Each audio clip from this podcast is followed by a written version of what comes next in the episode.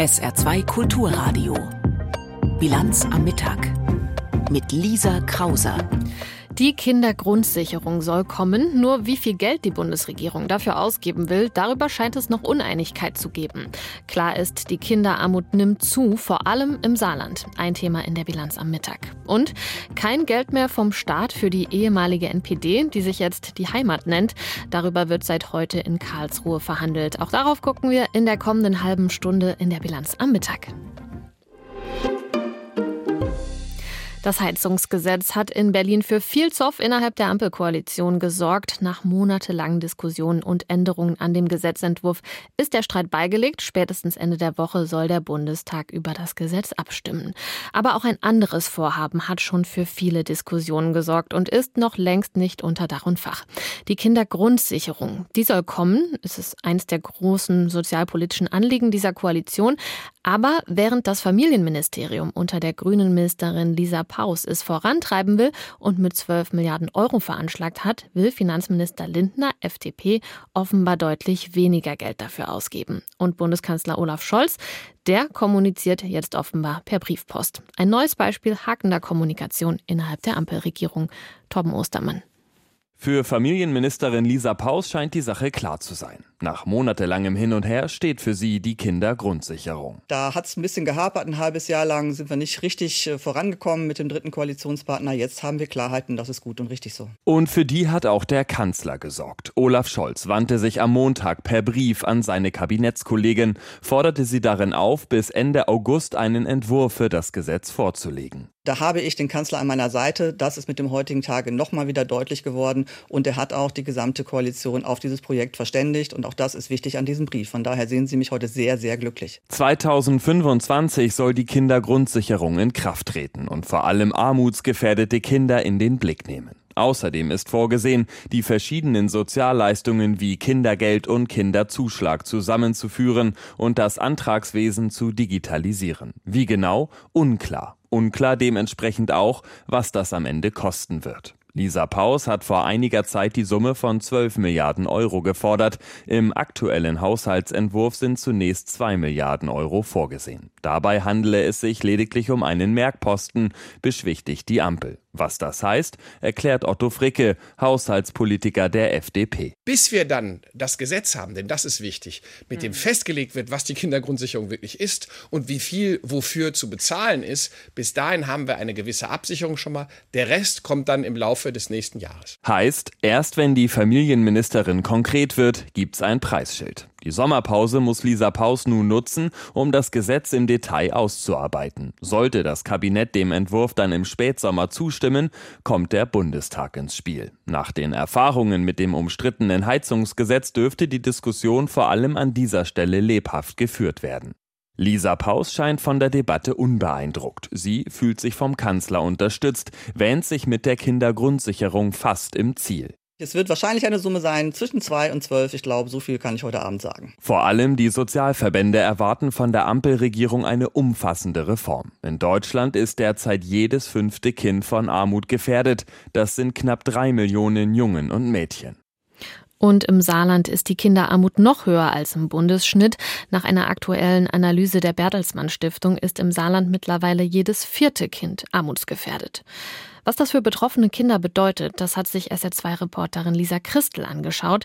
Sie hat eine Familie in Ottweiler besucht, die hofft, dass es für sie mit der Kindergrundsicherung dann einfacher wird, an Kinderzuschüsse zu kommen. Familie Krupp-Wilhelm ist einkaufen. Es ist Anfang des Monats. Noch ist der Einkaufswagen randvoll gefüllt. Zwölf Packungen Nudeln, Eintöpfe aus der Dose, Konserven für den Monat, Tiefkühlpizza und Chips. Aber auch gesundes Essen darf nicht fehlen. Das ist Mutter Patricia besonders wichtig. Da habe ich noch was in der Rettung gefunden. Paprikas für 2,60 Euro, die normalerweise und Tüllchen über 4 Euro kostet, also knapp die Hälfte. Da freuen wir uns drüber. An erster Stelle geht es der Familie darum, die vier Kinder satt durch den Monat zu kriegen. Was einfach klingt, stellt für Familie Krupp-Wilhelm eine immer größere Herausforderung dar. Denn jeder Cent zählt. Das wissen auch die beiden ältesten Kinder Chantal und Patrick. Wenn das Geld nicht reicht, dass wir dann viele Sachen ja, wegleben müssen. Oder dass wir dann halt am Ende vom Monat halt dann da hucken halt nichts. Das ist halt dann äh, nicht gerade leicht.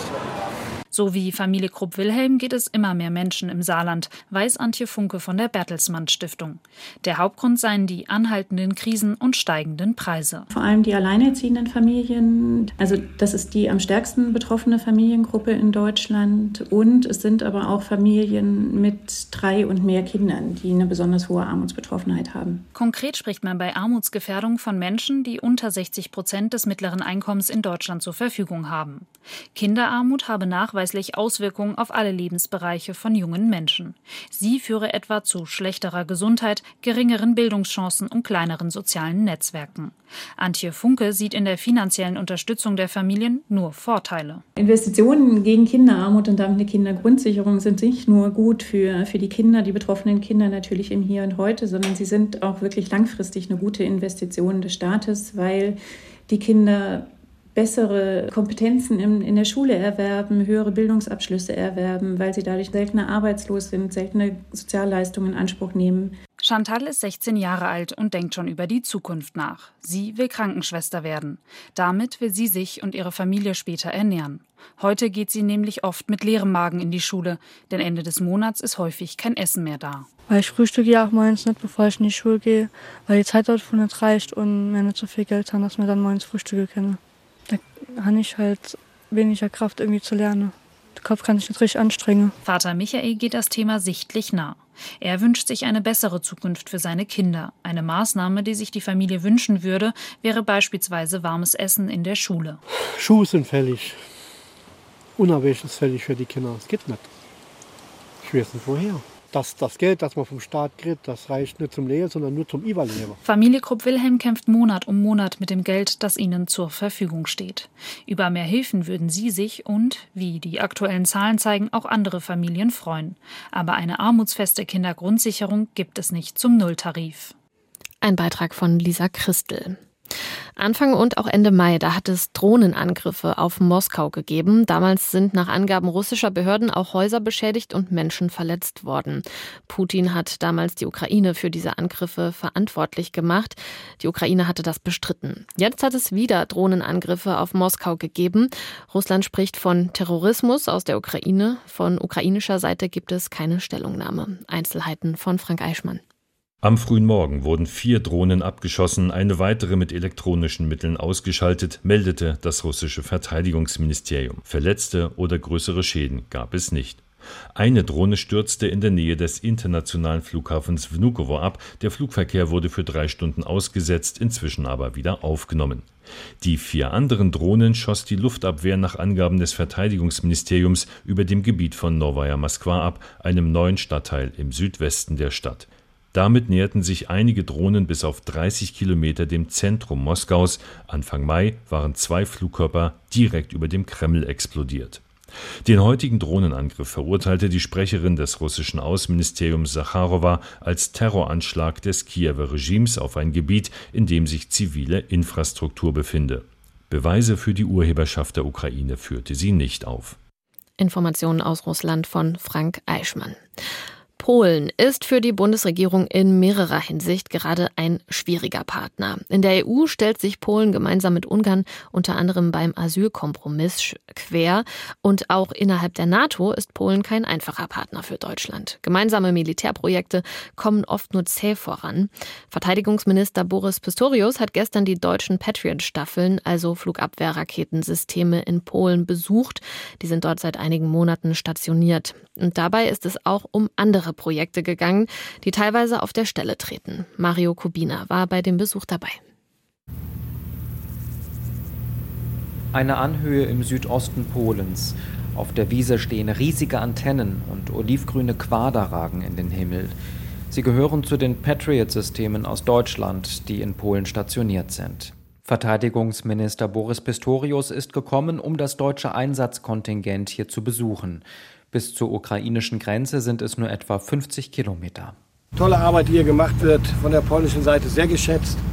Und äh, wie ich höre, auch äh, von den deutschen Kameradinnen und Kameraden als eine herausfordernde Aufgabe betrachtet unter den Rahmenbedingungen, die es gibt. Und die sind nicht alltäglich. Letztes Jahr ist in der Gegend eine Rakete eingeschlagen. Daraufhin hat die Bundesregierung angeboten, Flugabwehrsysteme nach Polen zu bringen. Ein Vorfall wie der im vergangenen Herbst hat sich bisher nicht wiederholt. Aber Natürlich äh, ist mir bewusst, dass wir ziemlich nah an der ukrainischen Grenze uns befinden hier. Nichtsdestotrotz äh, vertraue ich einfach auf die Fähigkeiten, die wir haben. Sagt Major Christina. Wie bei Truppenbesuchen üblich soll ihr Nachname nicht genannt werden. Ihrem Einsatzkontingent bescheinigt sie eine hohe Professionalität. Die Fähigkeiten, von denen sie spricht, lassen sich aber auch mit Zahlen verdeutlichen. Bis zu 50 gegnerische Flugzeuge oder Raketen kann man mit einem Patriot-System gleichzeitig im Blick behalten und maximal fünf solcher Ziele gleichzeitig bekämpfen. Macht das Radargerät des Systems eine Bedrohung aus, wird das an die Feuereinheit weitergeleitet. Dort werden dann Lenkflugkörper bestimmt, mit denen die Gefahr abgewehrt werden soll. Hauptfeldwebel Daniel gehört zu den Soldaten, die so einen Lenkflugkörper auf Befehl abfeuern müssten. Also die Verantwortung ist definitiv sehr, sehr groß. Ähm, zum Glück können wir aber immer ähm, sicher sein, dass wir mehrere Instanzen haben, die ja vorher prüfen. Und wenn es tatsächlich zum Ernstfall kommen sollte, dann wird es halt so sein. Der Ernstfall. Ein paar Kilometer weiter gehört er für die Menschen zum Alltag. Die Ukraine führt weiter ihren Abwehrkampf gegen den russischen Angriff. Mittlerweile auch mit Leopard 2 Panzern aus Deutschland. Für die soll in Polen ein Wartungszentrum entstehen. Die Gespräche darüber laufen seit Monaten und sie treten auf der Stelle. Pistorius macht Druck. Ich bin der Auffassung, dass jetzt die Zeit drängt. Weshalb die Verhandlungen aus seiner Sicht bis Mitte nächster Woche ein Ergebnis haben müssen. Denn Instandsetzung gehört zur nachhaltigen Unterstützung der Ukraine essentiell dazu. Das Wartungszentrum soll von Rüstungsfirmen betrieben werden. Dem Vernehmen nach gibt es Streit darüber, wer wie viel Geld bekommt. Und der Bundesregierung geht langsam die Geduld aus. In einer anderen Sache will sich Pistorius offenbar noch etwas Zeit lassen. Die Regierung in Warschau sähe es gerne, wenn die deutschen Patriot-Staffeln mindestens bis zum Jahresende in Polen bleiben würden, also länger als ursprünglich geplant. Zu dem Thema sagt der Verteidigungsminister aber erstmal nur so viel. Die Systeme seien ein wesentlicher Beitrag zum Schutz der NATO-Ostgrenze. Informationen von Mario Kubina waren das. Hier ist die Bilanz am Mittag. Um 12.42 Uhr machen wir mit dem Nachrichtenüberblick weiter und mit Katrin Aue. Die NATO hat die Amtszeit von Generalsekretär Stoltenberg verlängert. Der 64-jährige Norweger kann nun ein weiteres Jahr an der Spitze der NATO bleiben. Stoltenberg ist seit fast neun Jahren NATO-Generalsekretär. Zwischenzeitlich hatte es Spekulationen darüber gegeben, ob er weitermachen will. Der Messerangreifer von Illa Kirchberg muss lebenslang ins Gefängnis. Das Landgericht Ulm verurteilte den 27-Jährigen wegen Mordes und versuchten Mordes. Der Mann, ein Asylbewerber aus Eritrea, hatte vor gut einem halben Jahr zwei Mädchen auf dem Schulweg angegriffen. Eines der Mädchen, eine 14-Jährige, starb, das andere Mädchen überlebte schwer verletzt. Die Richter stellten außerdem die besondere Schwere der Schuld fest. Das bedeutet in der Regel, dass eine vorzeitige Entlassung nach 15 Jahren ausgeschlossen ist. Im Saarland sind im vergangenen Jahr mehr gefällte Bäume zum Heizen genutzt worden. Wie die Landesregierung auf eine Anfrage des CDU-Abgeordneten Theis erklärte, wurden landesweit insgesamt rund 275.000 Kubikmeter Holz eingeschlagen. Davon wurden 29 Prozent, also rund 80.000 Kubikmeter, verfeuert. Im Jahr 2021 waren es nur 23 Prozent. Bei den meisten gefällten Bäumen aber wird das Holz weiterverarbeitet und etwa zum Möbelbau genutzt. In einem Wohn- und Geschäftshaus in Neunkirchen ist am Morgen ein Brand ausgebrochen. Wie die Feuerwehr mitteilte, verwüsteten die Flammen das gesamte zweite Obergeschoss. Das Haus ist vorerst nicht bewohnbar. Mehr als zehn Bewohner wurden in Notunterkünfte gebracht. Bei der Evakuierung des Hauses erlitt ein Polizeibeamter eine Rauchgasvergiftung. Die Brandursache ist noch unklar. Auch die Schadenshöhe muss noch ermittelt werden.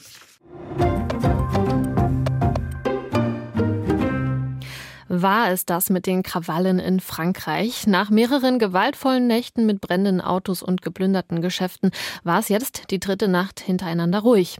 Wie genau die vergangene Nacht verlaufen ist und wie hoch insgesamt der Schaden sein könnte, dazu unsere Paris-Korrespondentin Stefanie Markert.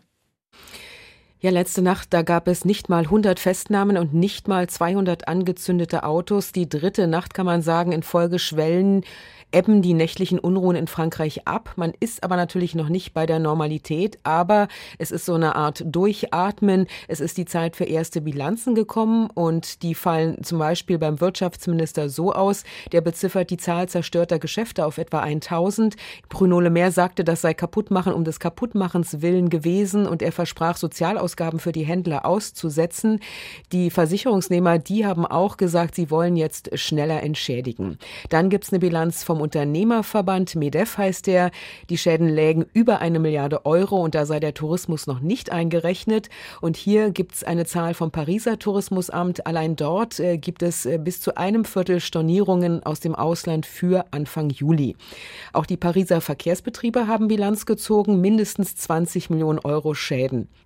Der Bildungsminister seinerseits, der hat jetzt den Schülerinnen und Schülern versprochen, ganz kurz vor den Sommerferien, jeder werde zum Schulstart irgendwo wieder unterrichtet werden. Warum sagt er irgendwo? Weil über 240 Bildungseinrichtungen beschädigt worden sind, 60 davon schwer und ein Dutzend ist völlig zerstört. Präsident Macron, der ist im Krisenmodus, seit die Ausschreitungen losgegangen sind, versucht die Lage zu beruhigen. Heute trifft er sich unter anderem mit Bürgermeistern der betroffenen Gemeinden. Klar ist, Frankreich muss diese Krawalle und auch den Auslöser, die Tötung eines 17-jährigen Jungen durch einen Polizisten, aufarbeiten und nach Lösungen suchen, unter anderem auch für die von Krawallen betroffenen Gemeinden. Dazu noch einmal Stefanie Markert. Ja, es gibt manche Lösungen, zumindest für die Rathäuser. Da gibt es eine, sie können künftig per Notruf-App schnell Hilfe holen.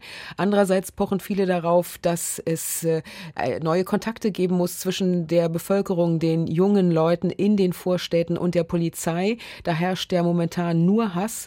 Da ist es ganz wichtig, dass man die Vereine stärkt, dass man Mütter stärkt, die sozusagen so Verbindungspersonen sind, dass äh, da genau hingeschaut wird, woran es denn gelegen gelegen hat, denn das ist das große Problem.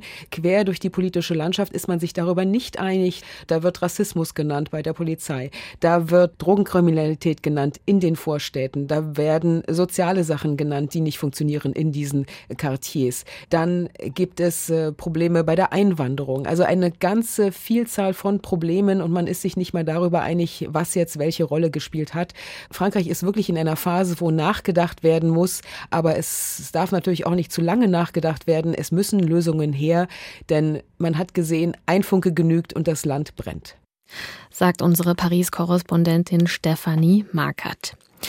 Eine groß angelegte Militäroperation in einem Flüchtlingslager, die führt Israel gerade durch. Es ist eine der größten Militäroperationen seit Jahrzehnten im besetzten Westjordanland.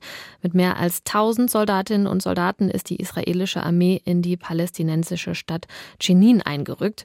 Jenin und das große Flüchtlingslager dort gelten als Hochburg militanter Palästinenser, die in den letzten Jahren immer wieder Anschläge auf Israel verübt haben. Und gegen solche militanten Palästinenser in Jenin will Israel Israel vorgehen. Viele Menschen fliehen jetzt aus dem Flüchtlingslager, während Israel sich mit der Operation zufrieden zeigt. Clemens Fehrenkotte. Die Militäroperation im Flüchtlingslager von Jenin im Norden des besetzten Westjordanlandes habe die gesetzten Ziele nahezu vollständig erreicht. Das sagte Israels nationaler Sicherheitsberater Zachariah Nekbi am Morgen im israelischen Rundfunksender Khan. Es seien 110 Verdächtige verhaftet und verhört worden. Kein Winkel des Flüchtlingslagers, in dem rund 14.000 Menschen leben, sei von den israelischen Einheiten, Zitat, unberührt geblieben, erklärte ein Armeesprecher. Bereits gestern Abend hatte Premierminister Benjamin Netanyahu auf einem Empfang der amerikanischen Botschaft erklärt,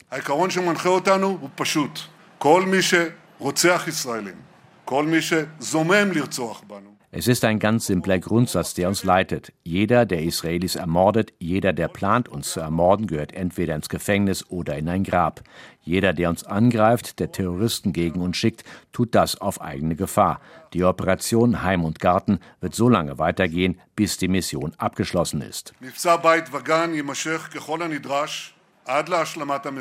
Das palästinensische Gesundheitsministerium teilte am Morgen mit, dass seit Beginn der größten Militäroperation Israels in Jenin seit 20 Jahren zehn Menschen getötet und über 100 verletzt worden seien.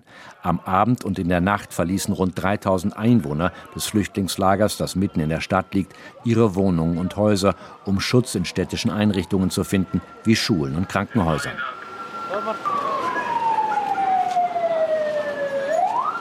Teilweise mit erhobenen Händen gingen Familien mit ihren Kindern, ältere Einwohner, Frauen und Jugendliche an den israelischen Militärfahrzeugen vorbei, auf dem Weg nach draußen. Diese Mutter sagte der palästinensischen Nachrichtenagentur Wafa, wir sind los, weil wir seit gestern bombardiert wurden. Die Lage ist sehr schlecht. Wir haben uns im innersten Raum der Wohnung versteckt, damit niemand verletzt wird. Am Abend waren wir überrascht, dass das gesamte Flüchtlingslager verlassen war und wir alleine waren. Der rote Halbmond kam und hat uns und zwei Familien rausgebracht. Die Lage war schlimm. Ich stand in der Küche, ich sah eine Bombe und alles ging in Flammen auf. Ich dachte, das Haus wird zerstört. Bis jetzt kann ich nicht auf meinen eigenen Füßen stehen.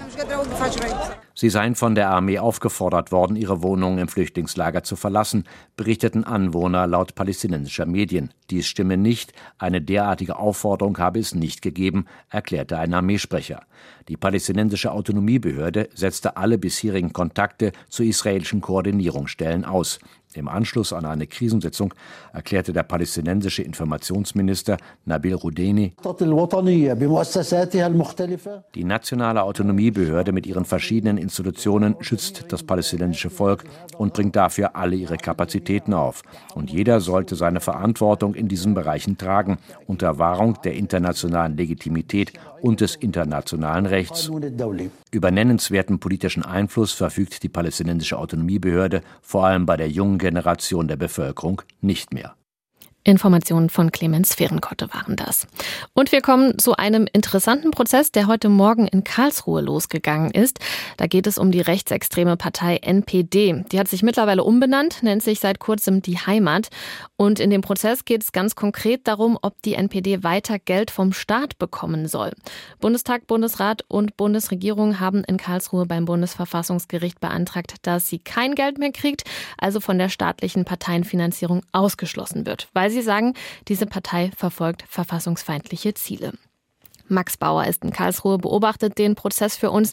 Herr Bauer, der Versuch, die NPD zu verbieten, der ist schon zweimal gescheitert. Das letzte Mal 2017.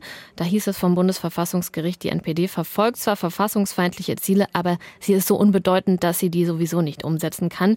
Deshalb kein Parteiverbot. Wie stehen denn jetzt die Chancen, dass der NPD jetzt zumindest das Geld gestrichen wird? Ja, die Chancen, muss man sagen, stehen besser als bei dem Verbot. Denn diese Möglichkeit, dass überhaupt einer Partei, die nicht verboten ist, Gelder entzogen werden können, diese Möglichkeit hatte ja das Bundesverfassungsgericht 2017 selber angedeutet bei der Urteilsverkündung im Verbotsverfahren. Dann wurde das Grundgesetz geändert und jetzt hier dieser Antrag gestellt vom Bundestag, Bundesrat und Bundesregierung, der hier heute verhandelt wird. Was rauskommt, kann man noch nicht sagen. Ist eine sehr grundsätzliche Frage. Eben die Frage, ob bei einer Partei, die verfassungsfeindlich ist, aber nicht verboten, trotzdem die Gelder gestrichen werden können oder ob hier der Wettbewerb wichtiger ist und eigentlich eine Partei, die nicht verboten ist, alles können darf und auch eben Gelder vom Staat bekommt. Eine Grundsatzfrage und was rauskommt, weiß man noch nicht. Das heißt, grundsätzlich stehen ja allen Parteien ab einem gewissen Wahlerfolg Gelder vom Staat zu. Ähm, auf welcher Grundlage genau könnte dann der NPD das Geld jetzt überhaupt gestrichen werden? Ja, das ist diese Verfassungsänderung von 2017. Es gab, wie gesagt, diesen Hinweis des Verfassungsgerichts.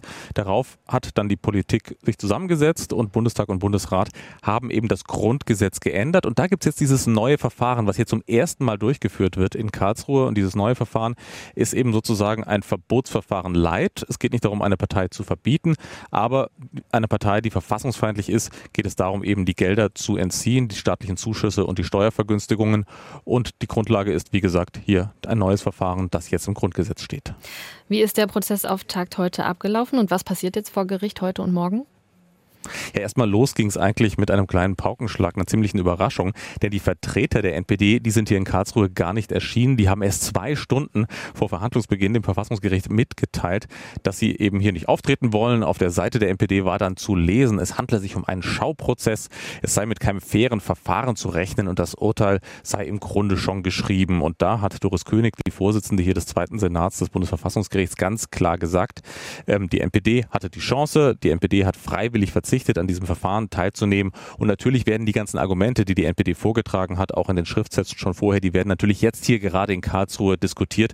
Das heißt, man kann davon ausgehen, dass es ganz klar alles in Ordnung, es bestehen keine rechtlichen Bedenken. Es ist ein faires Verfahren und das wird jetzt hier fortgeführt in Karlsruhe. Die NPD oder eben jetzt die Heimat, wie sie sich jetzt nennt, verschwindet ja sowieso immer mehr in der Bedeutungslosigkeit. Also bei der letzten Bundestagswahl hat sie gerade mal noch 0,1 Prozent der Zweitstimmen gekriegt. Und damit liegt sie sowieso unter der Schwelle für staatliche Finanzierung. Welche Relevanz hat das Urteil dann überhaupt? Ja, diese Frage wurde auch schon zu Beginn diskutiert und da muss man natürlich sagen, es kann sich ja auch mal wieder ändern. Das heißt, es würde ja schon ausreichen, dass die NPD zum Beispiel bei einer Landtagswahl auf den Stimmenanteil von einem Prozent kommt und dann würde sie auch wieder staatliche Mittel bekommen. Und außerdem bekommt die NPD ja auch gegenwärtig Steuervergünstigungen. Da gab es ein Beispiel hier in dem Verfahren.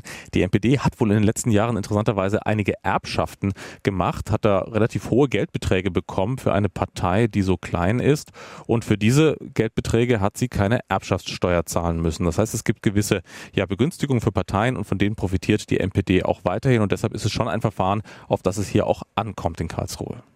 Wie geht es da jetzt weiter in Karlsruhe? Heute und morgen sind noch Verhandlungstage angesetzt. Das war's. Und wann wird dann ein Urteil erwartet? Es wird auf jeden Fall heute verhandelt. Morgen ist auch noch geplant. Jetzt muss man mal schauen, ob es schneller geht, weil eben die Vertreter der NPD nicht mit dabei sind. Und wann es dann ein Urteil gibt, kann man noch nicht sagen. Frühestens in einigen Monaten, würde ich schätzen. Informationen von Marc Bauer. Er ist in Karlsruhe beim Bundesverfassungsgericht, wo darüber verhandelt wird, ob der NPD, die sich jetzt die Heimat nennt, die staatliche Finanzierung entzogen wird. Und wir kommen jetzt zu den Wetteraussichten. Im Laufe des Nachmittags wird es immer bewölkter im Saarland. Am Abend kann es Schauer und Gewitter geben. Auch die Nacht kann teils kräftiger Regen runterkommen und es kann gewittern bei Tiefstwerten zwischen 16 und 12 Grad. Morgen setzt sich im Laufe des Tages wieder die Sonne durch und es wird überwiegend freundlich im Saarland bis 23 Grad. Und die Tage darauf wird es dann auch wieder wärmer im Saarland, um nicht zu sagen heiß, bis 33 Grad am Wochenende. Das war die Bilanz am Mittag. Nach der Auslandspresseschau übernimmt hier Gabi Savasch. Mein Name ist Lisa Krauser. Ich sage vielen Dank für Ihr Interesse an der Bilanz am Mittag. Wir hören uns gerne um halb sechs in der Bilanz am Abend wieder, wenn Sie mögen. Schönen Nachmittag noch. Tschüss. SR2 Kulturradio. Auslandspresseschau. Eine Woche ist es her, dass ein Polizist im Pariser Vorort Nanterre einen Jugendlichen erschoss. Daraufhin brachen Unruhen in Frankreich aus, und die sind weiterhin Thema in den Kommentaren internationaler Medien. Le Monde aus Frankreich ruft zur Besonnenheit auf. Es ist sicherlich richtig, die Ursachen der Unruhen zu untersuchen. Die Zeit dafür wird kommen. Das ist auch zwingend erforderlich. Doch der Ernst der Lage verpflichtet im Moment alle zur Ruhe aufzurufen. Das ist zuallererst im Interesse der Bewohner der als schwierig geltenden Stadtviertel. Diese leiden seit fast einer Woche unter der Zerstörung von Verkehrsmitteln, Verwaltungseinrichtungen und Geschäften. Das kommt noch zu der Stigmatisierung hinzu, der sie häufig ausgesetzt sind. Für sie ist das eine schwere Prüfung, die unsere Solidarität erfordert. Die niederländische Zeitung NRC kommentiert, wie die französische Politik auf die Unruhen reagiert. Es war vernünftig, dass Präsident Macron die Polizeiaktion in Nanterre fast umgehend in scharfer Form verurteilt hat. Er scheint alles tun zu wollen, um den Geist möglichst bald zurück in die Flasche zu bekommen. Derweil ziehen es rechte Oppositionspolitiker vor, mit Prophezeiungen eines bevorstehenden Bürgerkriegs zwischen verschiedenen Gruppen Öl ins Feuer zu gießen. In Frankreichs ohnehin schon polarisiertem Klima ist dies Wasser auf die Mühlen der Krawallmacher und schlichtweg lebensgefährlich. Der Standard aus Österreich meint, Frankreichs Ansehen auf internationaler Ebene sei beschädigt. Die tiefe Spaltung zwischen den Vorstädten und der Gesellschaft lähmt auch die Außenpolitik. Die Absage des für diese Woche geplanten politisch bedeutsamen und symbolträchtigen Staatsbesuchs Macrons, des ersten eines französischen Staatspräsidenten seit 23 Jahren in Deutschland, ist ein weithin sichtbares Zeichen der geschwächten Stellung Frankreichs. Die innenpolitischen Turbulenzen bilden einen düsteren Hintergrund zu der oft provozierenden Superaktivität des französischen Staatschefs. Seine Rhetorik wirkt immer weniger, und vor allem stellt sich die Frage für Freund und Feind im Ausland kann man Macron vertrauen? Themenwechsel Elon Musk hat angekündigt, dass sich Twitter-Nutzer nur noch eine begrenzte Anzahl von Tweets pro Tag ansehen dürfen. Der Sydney Morning Herald aus Australien kommentiert Es ist fast zu einem Klischee geworden zu sagen, dass Elon Musk Twitter verändert und viele seiner Nutzer in Aufruhr versetzt. Doch die jüngste Schnellentscheidung des milliardenschweren Social-Media-Inhabers steht sowohl aus Verbraucher als auch aus Geschäftssicht so im Widerspruch zur Idee von Twitter, dass es scheint, als sei hier eine wichtige Schwelle überschritten worden. Wie die meisten anderen Änderungen kann es sein, dass alles zu gegebener Zeit rückgängig gemacht wird, aber im Moment ist Twitter auf dem Tiefpunkt, was die Bereitstellung einer funktionalen und zugänglichen Plattform betrifft. Und eine Reihe hochkarätiger Accounts haben schon angedeutet, dass sie Twitter entweder verlassen oder es weniger nutzen werden. Das waren Auszüge aus Kommentaren der internationalen Presse, zusammengestellt von Klaas Christoffersen